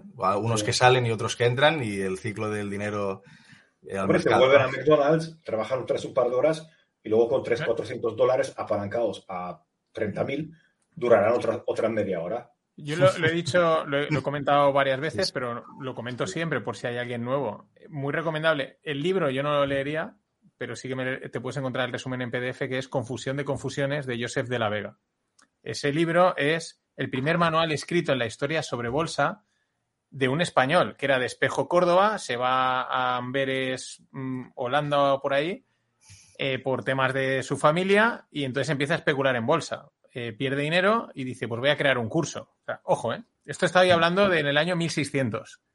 ¿eh? Y es el primer manual. Lo que pasa es que el problema que tiene ese manual es que el tío también tenía ínfulas de literato y entonces es una cosa muy rara, ¿vale? Porque como que te mete ahí una frase como muy literaria. novelístico, ¿no? Y, pero intenta como crear un nuevo estilo novelístico y entonces yo creo que es complicado de leer. Pero los resúmenes que hay, tú los lees y dices, esto no ha cambiado. No ha cambiado. O sea, el que va a los dividendos, el que va a mm. largo, el que quiebra la empresa y lo que hace es cambiar de nombre para seguir operando, el que va a especular en el corto plazo. Y no había ni tecnología, ni Python, ni hostias en el año 1600. Y es, y es un resumen muy breve de, de unas, de unas cuantas eh, pues, frases. Y dices mm, que es que no ha cambiado, o sea, que no, que no, que no te engañen, o sea, sigue siendo lo mismo, pero con una capa de tecnología y de historias. El mercado y la psicología es la misma, así que al final esto será un ciclo de, bueno, el mercado en sí. O sea, por algo se llama el mercado, ¿no? Es como atemporal al final, ¿no? Hmm. Como un ente atemporal. Sí, sí. Y cosas de. ¿Has visto cosas de. ¿Cómo le llaman? Joder, no me sale la palabra. Pero sí que se hacen algoritmos para leer las redes sociales de sentiment. Exacto. Sí. ¿Has probado pensé en traer algo? Sí, pensé en traer algo, pero como entre los cambios con la API, que si la ponen de pago y tal, creo que lo van. A mí no me va a compensar pagar para hacer algo así. Realmente no, no estaría mirándolo. Pero bueno, el tema de sentimiento, a ver, imagino que lo decís por lo de Reddit, ¿no? De cuando explotaron las, sí, por ejemplo. las GME y todo eso, ¿no? A lo mejor en Reddit sí que debe ser más, más fácil de hacer y a lo mejor se podría intentar algo. No, es muy difícil, ¿eh? Lo que pasa es que tienes que saber muy bien cómo vas a hacer, eh, cómo quieres hacer esa detección. O sea, cómo le otorgas valor. Eh, por el hashtag, eh, cómo lo traqueas. O sea, de alguna forma tienes que decidir en base a cómo funciona ¿no? esa, esa red social, cómo vas a decidir si hay una acción a lo mejor que tiene más interés que otra o algo así. Pero si tienes eso claro, es fácil de, hacer. O incluso la inversa, ¿no? Porque yo creo que con el GameStop pues hicieron la inversa, ¿no? Eh, metieron primero la, eso fue heavy, eh, lo del GameStop. Eh. Claro, pero yo, yo creo, porque la gente, ah, los pequeños. Mm, no, o sea, ahí no habían pequeños, o sea, ahí eran los pequeños que iban detrás. Ahí había gente detrás que. Mi tesis, mi suposición pura y dura, pues no tengo ni idea, pero es, mi suposición es que tú metes en Reddit, eh, el digamos, el propio hedge fund empieza la inercia se coge toda la peña y ellos ya están. Pues, o sea, pero lo han generado todo. O sea, pero ya no han empezado a hacer a venderte el order flow de. No, no, te han empezado a vender la noticia, ¿sabes? Te la han calentado en Reddit y boom. Y luego, pues todo lo que vino, que fue una locura. Es que al final es el pumpeo de toda la vida, que se ha hecho en otras áreas, marketing, etcétera, pero aplicado a esto. Y bueno, y te quitan el dinero, van a por tu dinero y ya está. Y está claro que ellos tienen herramientas y vamos, recursos más que de sobra para detectar dónde puede haber un, eh, un inciso de que algo pueda explotar eh, al alza, a la baja, pero eso lo tienen, vamos. Es igual que el, libro de Jesse Livermore. Yo no lo llegué a acabar, porque había, un, momento que me parecía un poco lo mismo, pero, pero mola porque cuenta eso. O sea, estamos en el año 1900 y dice, no, tú ibas a una bucket shop, que son como tiendas en la calle donde comerciabas acciones, ¿no? Y había un tío que se acercaba y le decía, no, que me han dicho que es que. A esparcir el eh, rumor. Las tuberías de no sé qué van a subir, ¿no? Y, O le llamaba un tío, ya cuando el tío tenía volumen, eh, oye, que un tío de Nueva York, era, o sea, el tío se cree que está hablando con un tío de Nueva York que tiene información en primera fila, de primera mano y le están colocando papel, o sea, eh, en el año 1920 a teléfono y cosas así. Y es cuando dices, claro, ahora es lo mismo, pero con servidores, con con Citadel, con ChatGPT y, y cascando. Revestido de tecnología y de postureo, ya está. Y de transformado casi, y, de, todo esto. Y también transformado casi en un, en un juego, ¿no? Porque lo que han transformado los mercados para el pequeño, con los gráficos, los colorines, con todas estas cosas. Yo creo que todos conocemos. Lo han gamificado. Sí, lo han gamificado, has dicho tú. O sea, creo que todos conocemos a alguien que tiene alguna señal, a lo mejor de ludópata, ¿no? De que, de que le gusta sobreoperar, ¿eh? vamos a llamarlo así. Y bueno, sí, sí, con eso juegan también, claro. Se reviste de inversión, de formalidad y tal, pero luego mmm, la otra cara es eso, ¿no? Gente que realmente le falta preparación emocional, le falta preparación académica y de, y de aplicación y, y cae en, es que a mí me ha pasado, es que de hecho yo en, el 2017 o así, pues también tuve un, bueno, especulé con opciones, no me fue bien. O sea, me fue bien hasta que me fue mal, vamos a llamarlo así. Y, y, y luego lo veo hoy y digo, hostia, es que realmente aquello te faltaba mucha cancha aún, ¿eh? Para, ni tan siquiera para hacer la mitad de lo que hacías, joder, en qué, en qué berenjenales te, te gustaba meterte, ¿no?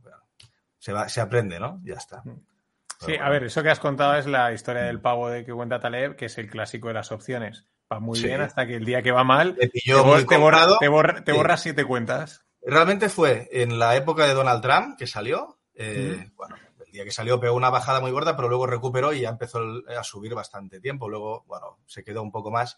Y bueno, yo iba comprando, era fácil porque más o menos comprabas y ganabas, ¿no? En general. Hasta que me pilló muy comprado, la volatilidad bajó mucho y ahí empecé la debacle, que digo yo. Y ya está, y me limpiaron y fuera. Pero bueno, que no, no fue dramático ni nada, simplemente pues la experiencia y, y, a otra cosa, y ya está. Pero al menos estás comprado. Sí, pero bueno. Hay gente que vende. la, moda está de estar vendido. Ya hay gente, si, hay gente que si te hubiese pillado vendido a la contra, igual.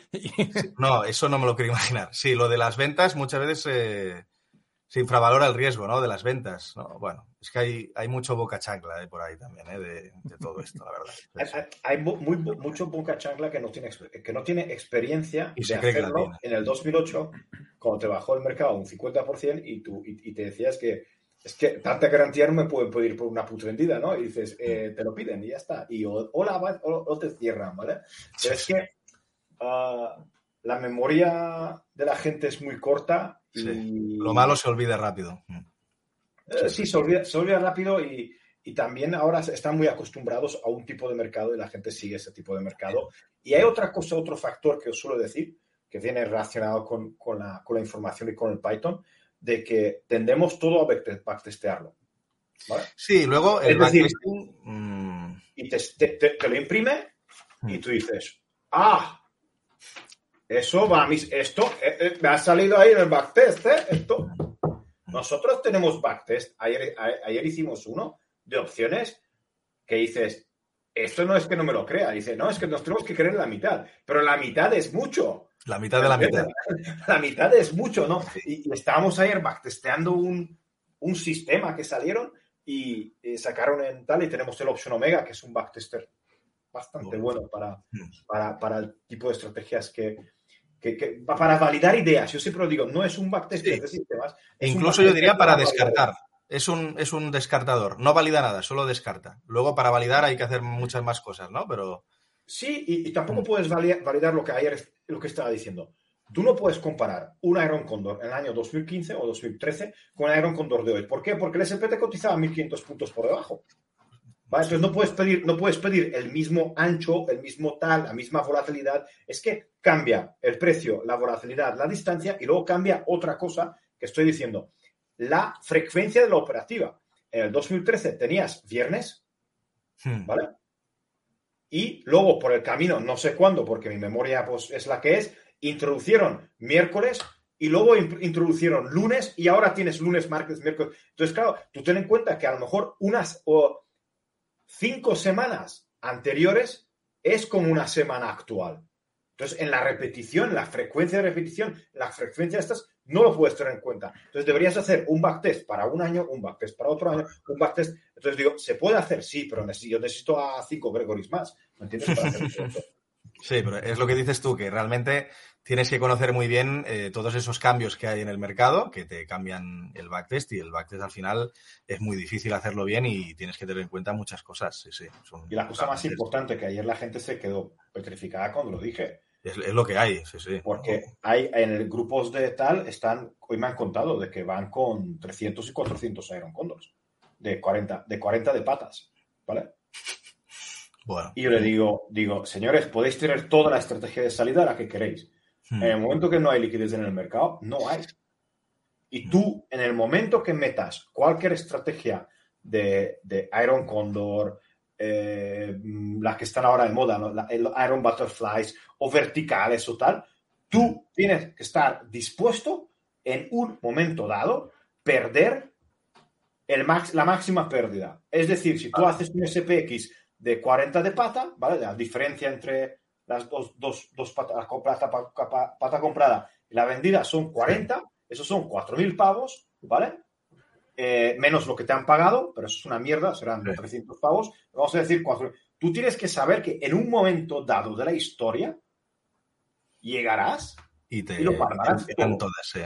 No, porque nuestro mayor problema es cómo, cómo subes la operativa, ¿no? Cómo, cómo cambias el, la volumetría de me ha ido bien, me ha ido bien, con, una fórmula de Kelly o cómo lo... No lo puedes hacer porque varía el mercado y varían las condiciones y varían las estrategias. Es una gran pregunta ¿eh? que nos hacemos todos los días.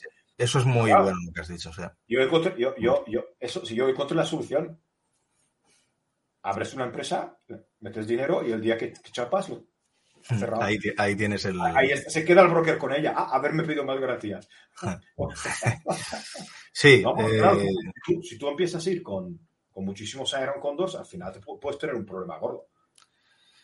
Sí, eh, bueno, yo, de opciones no entiendo mucho, ¿eh? ahora mismo no, o sea, realmente estrategias y tal no conozco, pero sí es lo que dices tú, que, te, que te van, habrá algún día que te van a barrer todo lo que tengas abierto, seguro. O sea, claro. Hay alguna, algún shock de liquidez, lo que sea, sí, sí. Sí, es complicado. Y lo del backtest está un poco, hay mucho postureo, ¿eh? la verdad está muy de moda y hay que contarlo todo. ¿eh? Y como bien dices tú, el backtest, ah, yo siempre, yo creo que, no sé dónde lo leí, pero me gustó. es el backtest te ayuda a descartar muy bien, pero no valida nada.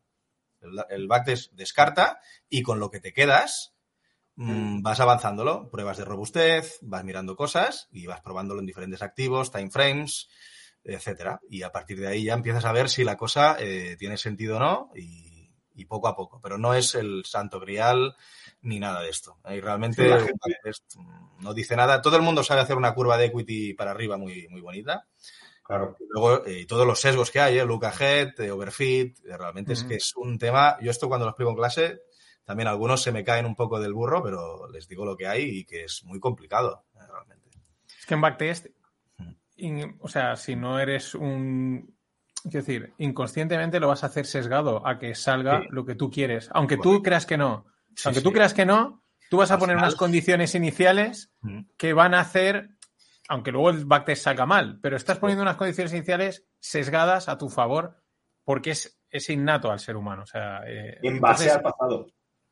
Sí, pero tú, pero aún así tú vas, estás poniendo una serie de. Ya no es el pasado, tú estás metiendo unas condiciones que aunque tú no lo creas, tienen un sesgo a que salga lo que tú quieres. Aunque ligeramente más momentum, a lo mejor estás mm. eh, ponderando un poco más la pata de momentum porque estás acostumbrado al SPX que va subiendo, el Nasdaq, etcétera, y bueno, a lo mejor puede tener sentido porque la tendencia continúe, pero tienes, por lo menos tienes que estar, tienes que ser consciente de si estás más de momentum, más min reversión o por dónde vas, mm. porque claro, eh, es un mundo muy complicado. Y luego también una cosa que en opciones es, ultra complicado. Eh, y bueno, y en acciones realmente también, porque ahí tienes una, cantidad de variables que pueden afectar al backtest brutales, brutales, la verdad. O sea, realmente. la, gente descarga, la gente se descarga una base de datos de, Google o de Yahoo. Con, Yahoo Finance y para adelante, ¿no? Y ya. Yahoo Finance, ¿cuánto está? Y dice, no, es que esta es mi cartera. Sí. Y ves que ha ganado siempre en el pasado. Y curvas exponenciales ¿eh? de ganancia. Sí, sí, sí. Eh, y, está demostrado que a no sé cuánto plazo seguro que ganarán. ¿Seguro? ¿Por qué? Demostrado, ¿eh? Demostrado, ¿no? Porque no, aquí hay... Mira, a 100 años, 100 años. Ah, sí, sí, a 100 años, sí, sí. Y tú dices, eh, una vergüenza ajena. Da un poco de pena, porque al final también es que hay mucho, es la propia desconocimiento de la gente y el marketing. O sea, yo creo que son estas dos combinaciones que la gente realmente eh, lo, vende así, no es así. Y, da un poco de pena cuando es lo que dices tú. Mira, 100 años habrías ganado tanto y tal. Son auténticas barbaridades, pero es que a lo mejor ni ellos mismos se dan cuenta o si se dan cuenta, están vendiendo humo abiertamente. Pero no solo que vendiendo humo, se están, se están eh, ahora no hablo de gente que vende humo, sino de gente que en su casa, en su tiempo libre, por la noche, entre cuando yo ayer programé, entre las 11 y las 12, se, mm. se descarga de datos y, y, piensa que tiene una ventaja sobre Wall Street. Donde hay un chico como tú cobrando 600 mil dólares al año, ¿vale? Y tiene, y, tiene, y tiene a cuatro más delante de él programando todo tipo de, de, de, algoritmos para encontrar una ventaja y a lo mejor se tiran cuatro años sin encontrar ninguna. Sí. Pero tú en tu casa, de Yahoo Finance. Tú en tu casa, en media hora lo has logrado. Sí, en media hora. y al final, pero al final. Con ChatGPT lo has logrado. Sí, y, y, y, luego sales al bar por la mañana diciendo. Tengo la fórmula secreta. Ya está. Pero no, tú sabes lo que hacen, o sea, ellos no llegan al, al, a los seis meses el tío dice, dejar de buscar ventaja, vamos a joderlos, ¿vale? Habla con el del order flow, habla con la base de datos y ya está, que es más sencillo, que lo hemos hecho siempre, fuera, déjate de buscar ventajas, vamos pues a cascar aquí a todos Dios. Financia, mira, métele mil kilos al de Robin Hood y así nos va a vender el order flow, va a meter a mucha gente y nos generamos el negocio nosotros mismos. Sí, es que es, o sea, hay que pensar muy mal, en el mercado, en el mercado hay que pensar muy mal en el mundo del dinero. El, podcast se llama, el, podcast se llama Confession of a Market Maker. Llevo, llevo un, un, episodio y medio y solo hablan de esto. solo hablan de esto. Y dices, supongo que habrán pasado 10 años y el tío ya le da igual, ¿no? Pero es que están hablando lo que tú dices. Dice, no, no, no. Y además nos juntamos dos o tres market makers y nos ponemos todos en un lado. Y te flasheo órdenes en el otro y, está hablando exactamente lo que tú dices. Claro, yo, esto me lo contó un amigo que, con unos suizos, él trabaja en banca y está, se junta con unos suizos que va a visitarlos y pues no sé qué, no sé, no sé qué se dedicaban, no sé si eran trades, pero bueno, tenían que colocar un millón de dólares en el mercado o de, divisa, ¿no? Eh, o de franco suizo, pero simplemente colocarlo, o sea, no una operación, dicen, oye, consígueme un millón de francos para... Y dice, no, pero hemos movido cinco. Dice, ¿por qué? Dice, para marear a la gente. O sea, por, por ¿sabes? O sea, tiene que, o sea, bueno, vamos a, comprar y a vender aquí y, mareamos a la gente, porque, mm. pero si son necesitas uno, ya, pero es que así, ¿sabes? O sea, otro que, tengo otro que, lo traeré, eh, que, se lo, que hace unos arbitrajes muy guay, que lo tengo, tengo, que hablar con él, y este me contaba que él también estuvo en Suiza en, trabajando un tiempo y los tíos decían, bueno, pues hoy vamos a hacer un hombro cabeza hombros. Venga, coger este valor. Y hacían en el mercado un hombro cabeza hombros. y la gente ¿eh? diciendo, claro, y se lo contaban que, que, cogían un valor y decían, vamos a hacer aquí esto y vas a ver tú. Otro que oí también, que se lo conté, es que no, lo vi por Twitter, que el tío lo... ¿El mítico doble suelo, a lo mejor?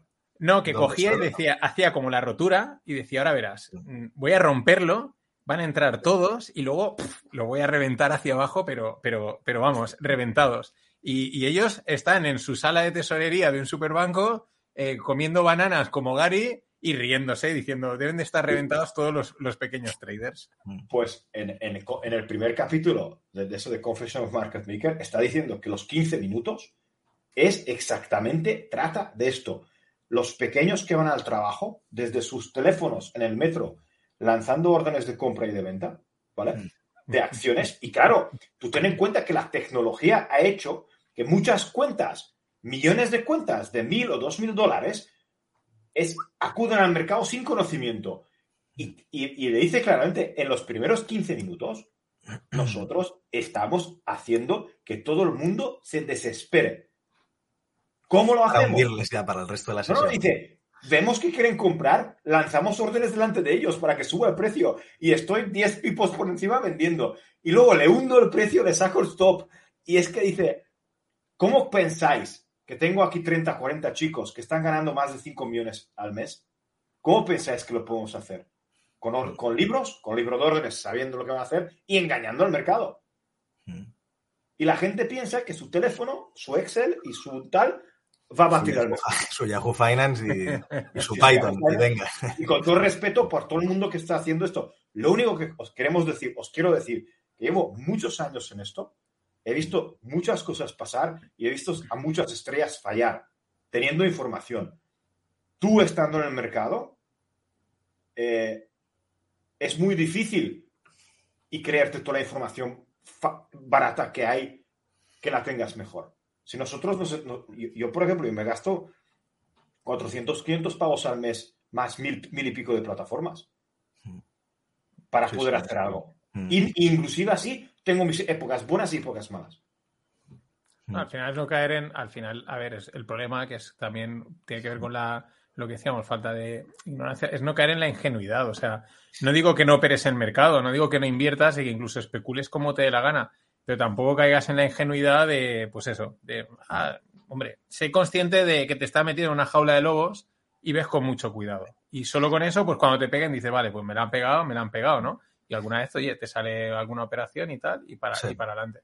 Hay que tener el principio de realidad y es lo que decís, que en tu casa y tal, pues no vas a poder competir, obviamente, ¿no? En igualdad de condiciones. Intenta encontrar algo con lo que estés cómodo y que sea realista y, bueno, para llegar a ello, sobre todo, darte cuenta de dónde estás, de qué necesitas aprender para llegar a ese punto, a ese nivel y estudiar, formarte y, bueno, es un trabajo de, muchos años realmente lo del mercado. O sea, del mercado son tantas áreas distintas que se interrelacionan que es, es, un estudio continuo y, de muchas áreas, Bueno, Gerard, eh, llevamos ya una horita y algo que, ya está, o sea, que decir, es para el... Pero bueno, antes te voy a hacer, yo te hago una pregunta y ahora Greg te hará sus preguntas. Eh, pero sí que un poco. Lo he pasado muy eh, bien, ¿eh? La verdad. No, pues nosotros también. O sea, estás invitado cuando quieras. Yo, pues das el toque y para adentro. Eh, no, pero un poco a futuro, si puedes decir, pues, mm, proyectos o alguna cosa que esté ahí. Sí, puedo decirlo. Mm. En primicia, sí. Bueno, a ver, básicamente es. La gente que me conoce, que me sigue de mi audiencia, pues sabe que hay mucha demanda de los cursos subvencionados. Entonces, se necesita una una parte privada de cursos, ¿no? Entonces, estoy trabajando con otra persona, bueno, con José Suárez, imagino que no pasa nada que lo diga ya, con José, que es un gestor también que está por Twitter, y básicamente vamos a hacer un curso, una serie de cursos, módulos, ya veremos, muy completos, ¿vale? Desde que vamos a tocar muchos palos y a un nivel de profundidad muy adecuado para gente que empieza y para gente a lo mejor que ya tiene una idea pero le interesa algún tema en concreto, ¿vale? Hablo de fundamentales, hablo de trabajar con bases de datos alternativas como insiders, a lo mejor alguna de sentimiento, cosas así. Hablo de un módulo de estrategias, de machine learning, ¿vale? O sea, vamos a hacer algo muy completo y luego quiero que sepáis que se está intentando que vincular de alguna forma empresas y universidad. O sea, que va un poco más allá, ¿vale? Queremos hacer algo un poco más allá. ¿eh? Y bueno, em, esto es en el medio plazo, ¿vale? A largo plazo tengo algunas cosas que son secretas, ¿vale? No las puedo decir y, bueno, ya cuando salgan ya...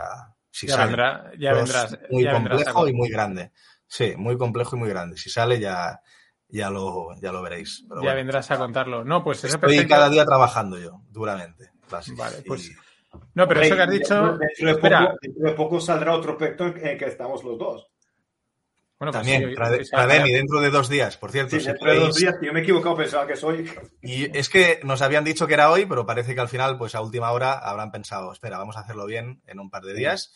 Y es una plataforma, pues bueno, que vamos a estar varios formadores y está muy bien porque habrá mucho contenido gratuito, o sea que realmente contenido gratuito de calidad creo que vale la pena. Y luego una parte, claro, cada uno privada y que sirva para dar a conocer a gente que hace bien las cosas, ¿no? Por lo menos a, ojos de, Víctor y, Álvaro Capello, ¿no? Y, ahí antes, antes de pasar a las preguntas de Greg, eh, pues si alguien está escuchando y trabaja en universidad o empresa le interesa, pues también, oye, pueden contactar. Ellos están contactando, pero igual alguien dice, oye, pues yo estoy en tal departamento de la universidad, ¿qué estáis haciendo? Eh, etcétera, ¿vale? Que, nunca se sabe, es que como esto es tan... Sí, sí, Internet nunca, es tan aleatorio... De verdad, ¿eh? yo me he encontrado exalumnos que tela, ¿eh? Que dices, joder, imagínate. Pues sí, sí, si hay alguien que cree que le puede interesar o conocer un poco más o aportar algo, sin problema, el DM, eh, yo lo tengo abierto y, sin problemas. Suelo contestar rápido además, o sea que para lo que sea. Existe, antes, antes de mis tres preguntas, ¿existen, por ejemplo,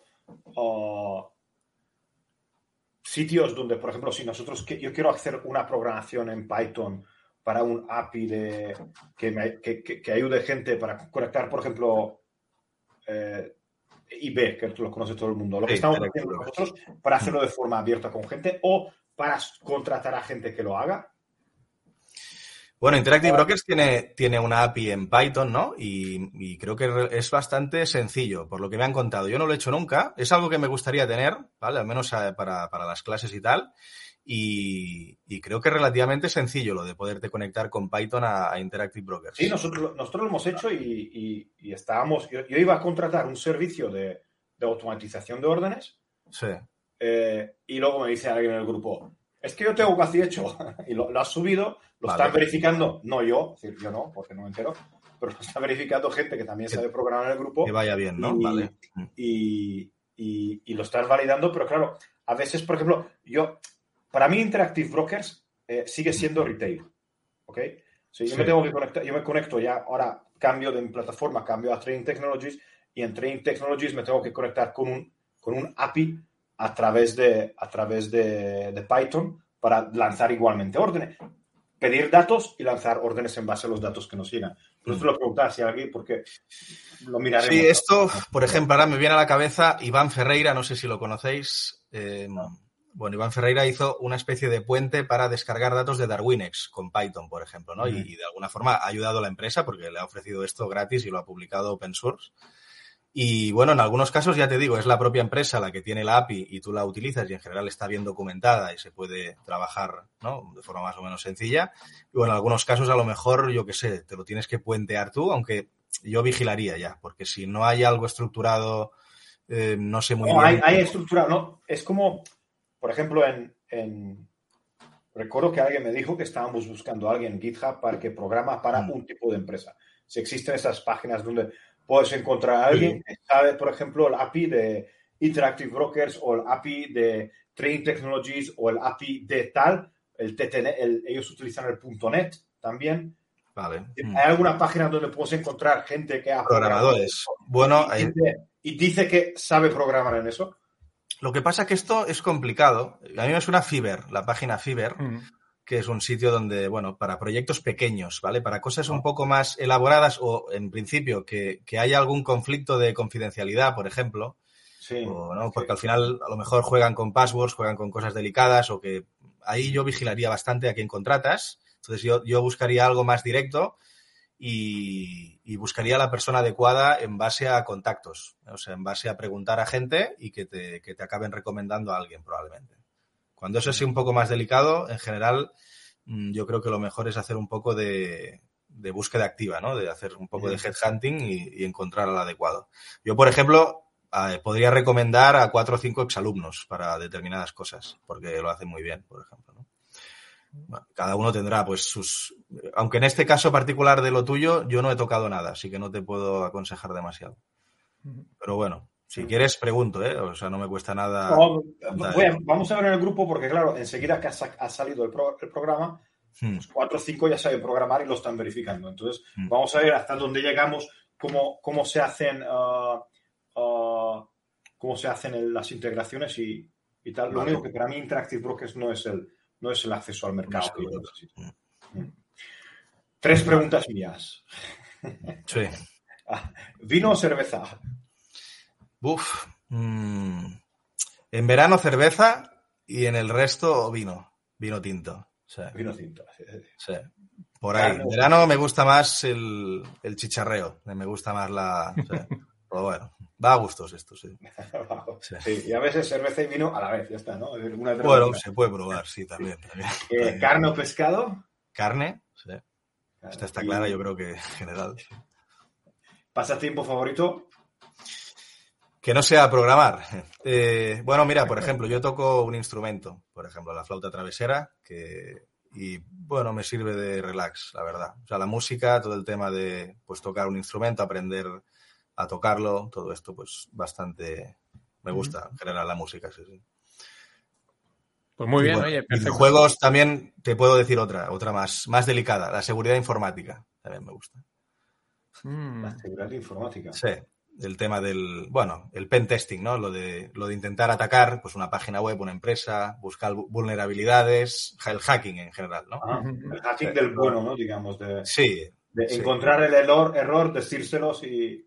Bueno, hay varias formas de proceder dentro de lo que es ser bueno, o sea, dentro de lo que es, porque ya, ya estás cometiendo algo que no es, bueno, está entre alegal y ilegal, pero luego, claro, si se lo comunicas a la empresa, lo pueden arreglar, pero bueno, ahí ya te la juegas, ¿no? Lo puedes hacer de forma anónima o lo puedes hacer eh, a cara descubierta o publicarlo en un sitio. Bueno, hay muchas posibilidades, ¿no? Por eso me interesó hace años cuando estaba en la universidad, por ejemplo, y, bueno, yo, yo, yo, lo cuento, ¿eh? porque lo, lo, expliqué y, no pasa nada. Yo hackeé la universidad, ¿vale? Eh, bueno, la hackeé y tenía el sistema informático bajo control y lo fui a comentar. Le dije, mira, tenéis un problema aquí, aquí, que es un poco grave esto. Y, muy bien, ¿eh? Lo arreglamos, me contrataron, pude conocer gente que había en empresas vinculadas y tal, y bueno, pues una experiencia más, ¿no? Luego no seguí por ahí, pero, pero bueno, eso me gusta, siempre queda, siempre queda algo, ¿no? Y por ejemplo, tengo un artículo en el blog de Chema Alonso, no sé si lo conocéis, el del gorro hmm. de Telefónica, pues por ejemplo tengo un artículo ahí de, de una pequeña chorrada que hice, pero bueno, eh, cosas de estas también, también me gustan. Ahora cada vez menos, ¿eh? la verdad es que no me, ya no me dedico tanto porque ahora estoy ocupado con esto. Ahora ya estoy con esto, que me da dinero y me va bien, pues no puedo diversificar, ¿no? Prefiero ahora mismo concentrarme con esto y ya está. Pero sí, lo de la seguridad me lo he pasado bien, la verdad. Sido bastante... Pero sobre todo un tema casi de, ya os digo, ¿eh? de investigar. O sea, Muy bien. Pues nada, oye, eh, muchas gracias por este tiempo, por todo lo que nos ha contado. Yo me, me ha molado mucho. Muy bien, me lo he pasado muy bien. Eh, nada, pues sí, eso, si me invitáis otro día, vengo. No sé si tenemos tantos temas como para hablar conmigo, pero yo encantado. No, pero aquí, o sea, que decir, eh, yo cuando alguien fluye está invitado totalmente, o sea, no... Sí, yo creo que ha quedado bien, ¿no? No sé la gente que está diciendo, no veo el chat. Pero no, la gente sí, parece que, sí. Están ahí, bueno, también están en su propio debate de, cosas, de, lo que has comentado. Pero, pero no, no, muy bien, me ha molado mucho. Y nada, eh, pues nada, Greg, nos vemos, yo no sé, te veo mañana, pasado, el domingo. Eh, estamos cada dos por tres aquí. Al final yo creo que vamos a estar como el chiringuito, todos los días aquí dando caña. las cervezas está, sí, sí. Conmigo ya el, domingo, por mañana tengo que salir a arreglar un par de cosas. exacto, que acuérdate que estamos haciéndolo los viernes para los jueves tener el jueves universitario. Entonces mañana es jueves. Sí, pero mañana jueves universitario me voy a, a, Oradia, a, Transilvania, a hacer ahí un par de cosas que os recomiendo, por ejemplo, a empresas al tipo impositivo del 1% hasta 500.000 euros. Uf, eh, el tema fiscal me interesa mucho, la verdad. Eh, sí, pues, tengo algunos conocimientos, ¿vale? Pues, eh, ya hablaremos, Greg, ya hablaremos. Uh, y entonces mañana iré y veré amigos ahí y tal, y, entonces jueves universitario me lo paso en, la, en, el extranjero.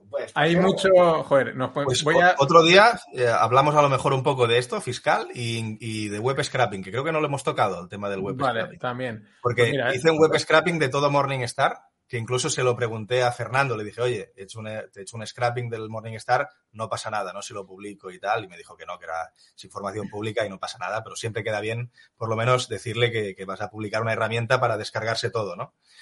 Y el web scrapping también está bastante divertido, la verdad. O sea, Sí, sí, es. Lo que pasa es que, bueno, joder, es que yo ahí lo sé por Jockware, ¿no? Eh, tienes que ver la web porque algunas no, lo puedes, tú las puedes scrapear, pero muchas en su contrato legal te dice no admito el ah. scrapping.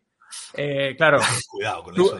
Sí, sí, yo lo sé porque nosotros eh, también lo intentamos y mirábamos eso. Entonces tú puedes scrapear, a ver, puedes scrapear cualquier web, básicamente. Lo que pasa es que ellas en su. Hay muchas webs que si miras la parte legal de. Están protegidas legalmente. Te dicen prohibido scrapear, ¿vale? Hay otras igual que te, igual que pasa con un caso que hubo a Ryanair, que, que ya no pueden, solo por entrar en la web, tú ya estás aceptando una serie de términos que se pasaban de lo que tú podías aceptar por estar navegando en la web, ¿no? Vale, vale. Sí, sí. Eso fue un caso con unos vuelos o no sé qué, eh, pero era a nivel usuario. Y lo del scrapping, mm. míralo, porque hay muchas, por ejemplo, te digo, InfoJobs te pone no puedes scrapear esto. Vale, vale. Ni para uso personal, ¿no? O sea, bueno, entiendo que.